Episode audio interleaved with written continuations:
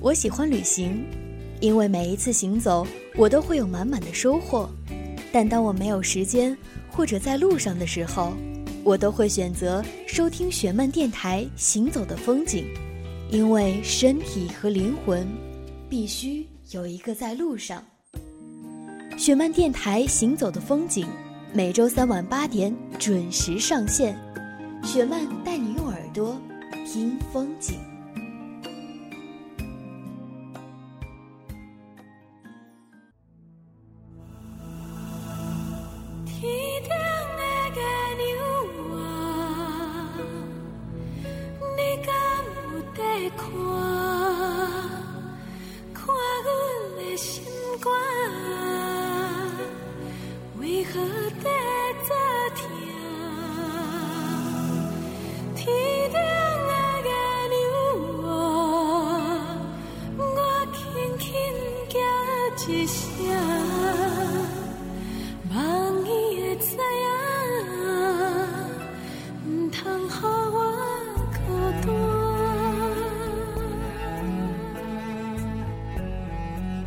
天顶的月娘，你可真的会懂得我的悲伤。各位亲爱的听众朋友，大家晚上好。您现在正在收听的是雪漫电台的《行走的风景》，我是主持人雪漫。那么，在这个国庆节的夜晚，很高兴又一次在空中跟大家再次见面。好几年的国庆都已经习惯了和中秋一起过，但是今年的中秋却提前了好多天。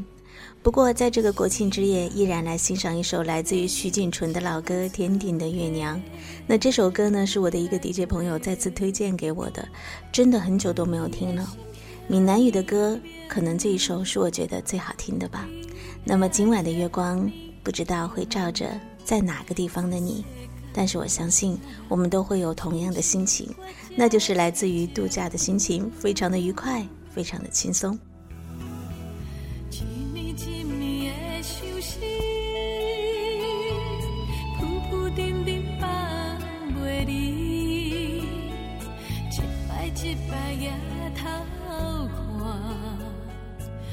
好多的朋友都说，小曼姐真的非常喜欢听你的节目，但是在你的节目当中，你已经有很久都没有跟我们讲过故事了。我们都知道你特别的忙，不知道你能不能早一点再来给我们讲述一个非常动人的故事呢？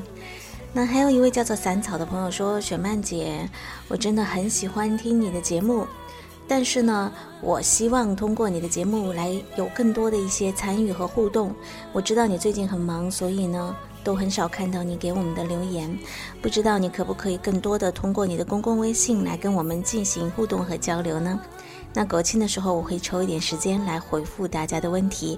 如果你有任何的疑问呢，您都可以加我的公共微信，记住了是订阅号的饶雪漫。然后呢，通过我们的留言平台，你就可以直接跟我进行互动了。我会尽量的抽空来回复你们的问题的。一位名叫做优娜的朋友呢说：“雪曼姐，谢谢你，每每在这孤独的时刻都有你的安慰，静静的听着你的广播，就好像你陪在我身边。你的声音真的是非常的温暖，一切的不快乐都会过去的，你说对吗？”一位叫做小林子的朋友说：“我正在上计算机课，老师的酷狗音乐列表里都是齐秦的歌，害得我满脑子都是饶大你。”哦，有这样的一个逻辑吗？今天已经是节目更新的时间了，饶大你会分享什么样的故事给我们呢？今天的节目当中，我就会为大家送上呢一个特别有意思的故事。我记得呢，前一阵子在我的节目当中有跟大家一起来分享一个专栏，那个专栏叫做。你讲故事，我来写。那的确有好多好多的朋友呢，都跟我讲述了他们特殊的故事。今天呢，就让我根据朋友们的素材来跟大家呢讲述一个特别动人的故事。故事的名字叫做《吃猫粮的少女》。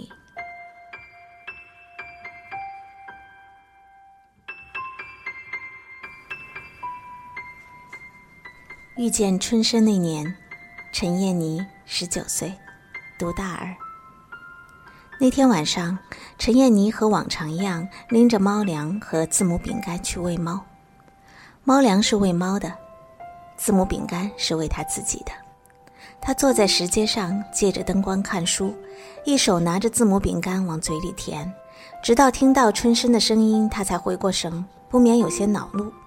抬眼一看，眼前站着的是俊朗的春生。有那么几秒，他愣了一下，不知道说什么好。捏在手里的字母饼干掉在地上，春生笑着说：“嘿，你怎么吃猫粮？”陈燕妮回头一看，那几只猫正在津津有味地吃着她的字母饼干，而刚才掉在书上的竟然是几粒猫粮。她一阵反胃，跑到旁边的垃圾桶边，开始吐了起来。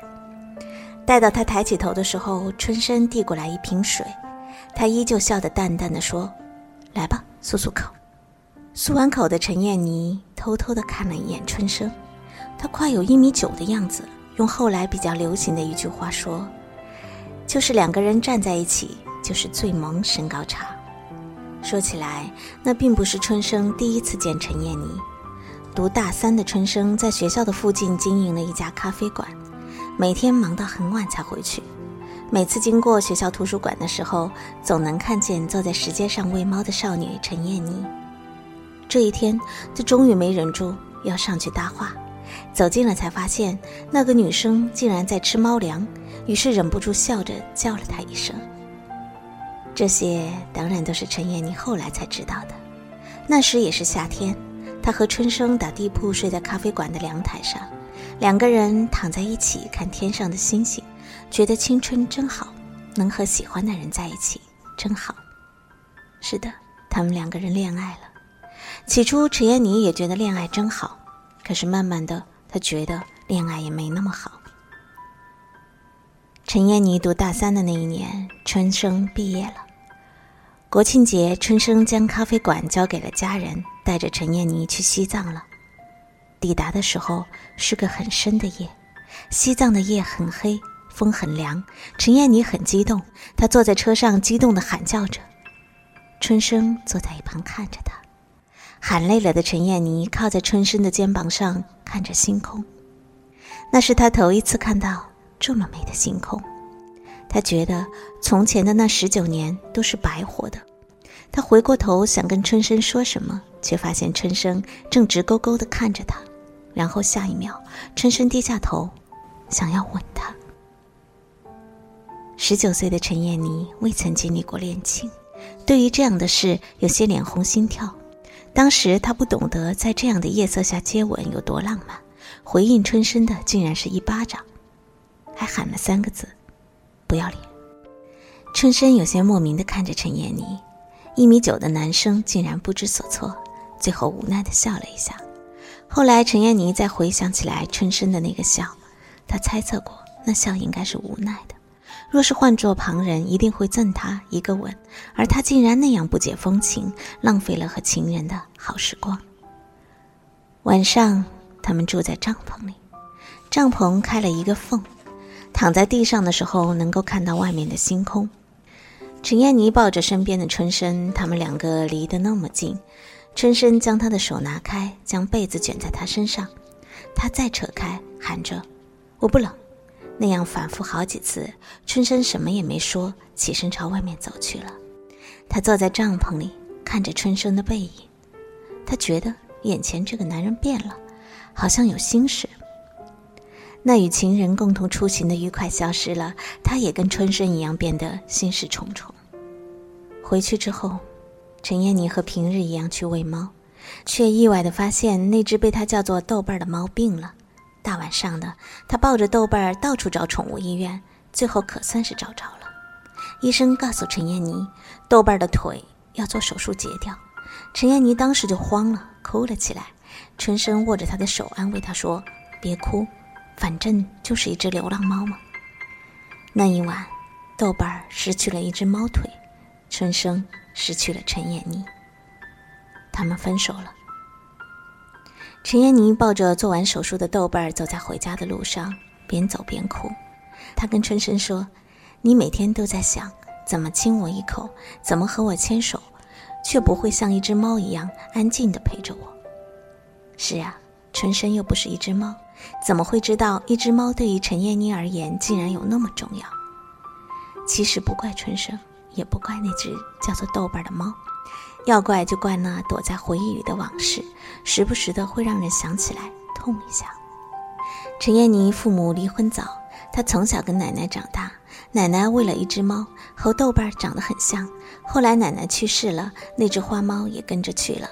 陈燕妮第一次看到豆瓣的时候，抱着它哭了好久。这些都是陈燕妮后来告诉我的。我问陈燕妮：“春生知道这些吗？”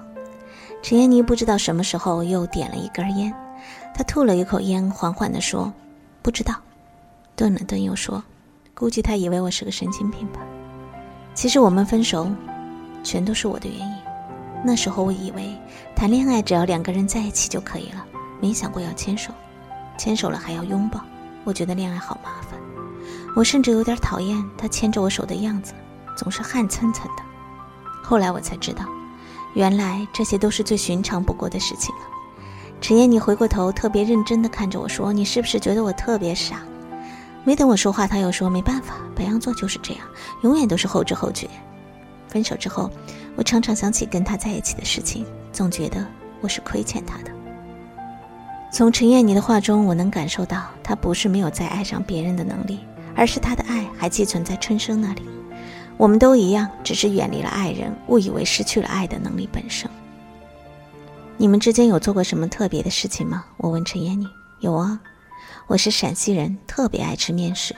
有一回大晚上，我不知道怎么脑子抽风了，特别想吃羊肉泡馍。我就跟他发短信说了，结果他不到五分钟就出现在我家楼下。他开着他爸的尼桑，带着我跑了大半个北京，最后找到了一家。我当时吃着羊肉泡馍，心里只有一个想法：眼前的这个人是真的爱我，除了他，我谁也不嫁。说这些话的时候，陈妍，你的眼睛里带着光，又有哀伤，仿佛下一秒就要哭起来。那你想过他吗？想啊，每回看到月亮都会想起他来。难怪了，难怪他听别人说起男生会觉得心口痛，原来他看到月亮都觉得像是猫粮，却原来是因为有这样的一段记忆。你猜，如果我是你，我会怎么办？怎么办？我会给他打个电话，说我想吃羊肉泡馍了。我笑着说，我是真的打心眼里想要这两个人在一起，也替那个叫春生的男生觉得惋惜，他没有什么错。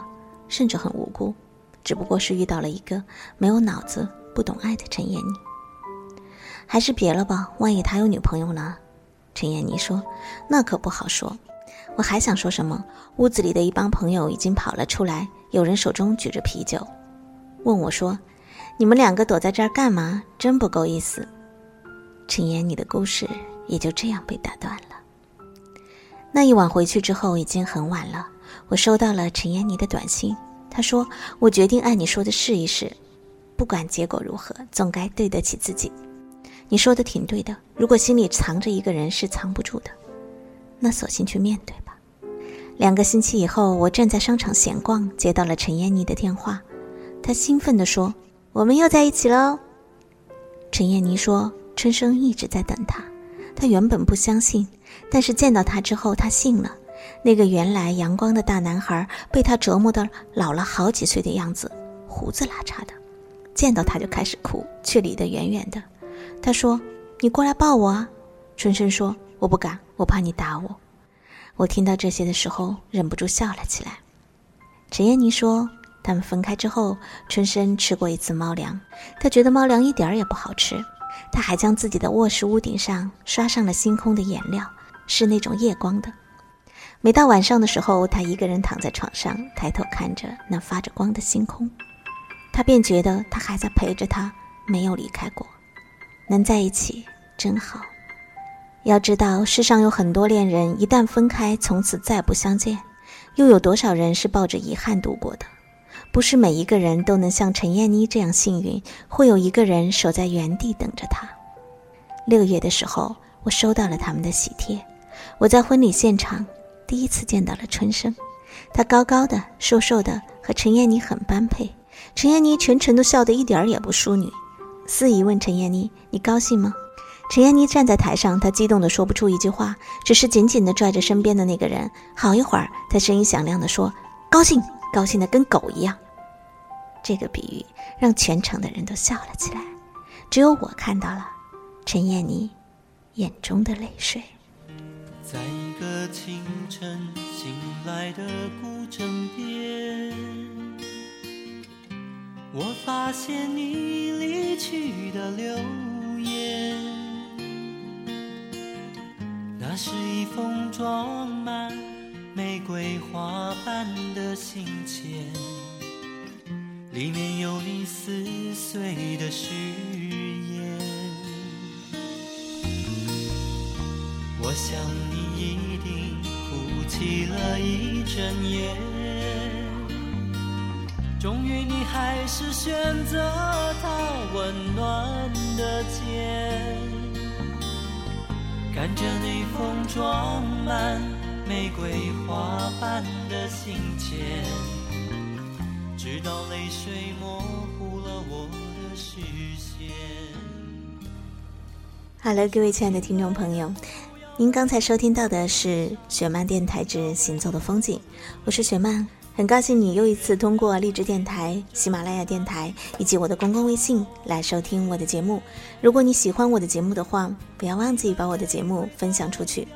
在这个节日的夜晚，我们一起听到的其实是一个浪漫的故事，一个没那么懂爱的女孩子，最终还是收获了她的爱情。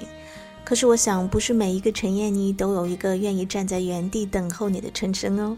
如果你有一个喜欢的男生或者是女生，那么我想今晚是一个值得表白的好时机。感谢给我们讲述这个故事的段年落，我会把这个故事重新的演绎和写作放到我们的十七 seventeen 的阅读书里。我们的杂志已经停办有好长的一段时间了。那告诉大家一个好消息，我们会在今年的时候出一本杂志书来纪念我们曾经远去的，但是好像都一直还在的十七岁。感谢你支持我，感谢所有喜欢和收听我节目的朋友。最后听到的这首歌是来自于台湾的一位已经被大家忘却的歌手周志平的《玫瑰花瓣的信签》。啊，我想总有些往事会被当作玫瑰花瓣的信签一样藏在我们的书页里，藏在我们的记忆里。希望今晚的你回忆起往事的时候，嘴角是上扬的。这里是行走的风景，我是雪曼，我们下次再见。纪念我们曾经天，可是在我的身边，已经有了另一个依偎。虽然你说爱我的心，其实从来没有一点改变。于是，在你我转身以前，我只能无奈的还给你那封我收藏了好久、装满玫瑰花瓣的信。我说，亲爱的，不要为我悲伤，不要为我流泪，请你原谅我这次挣扎许久的告别。一瓣玫瑰代表一份枯萎的依恋，别再想起曾经那么美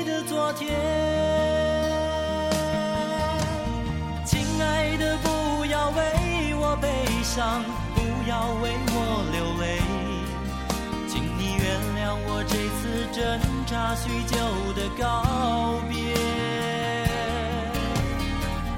一瓣玫瑰代表一份枯萎的依恋，别再想起曾经。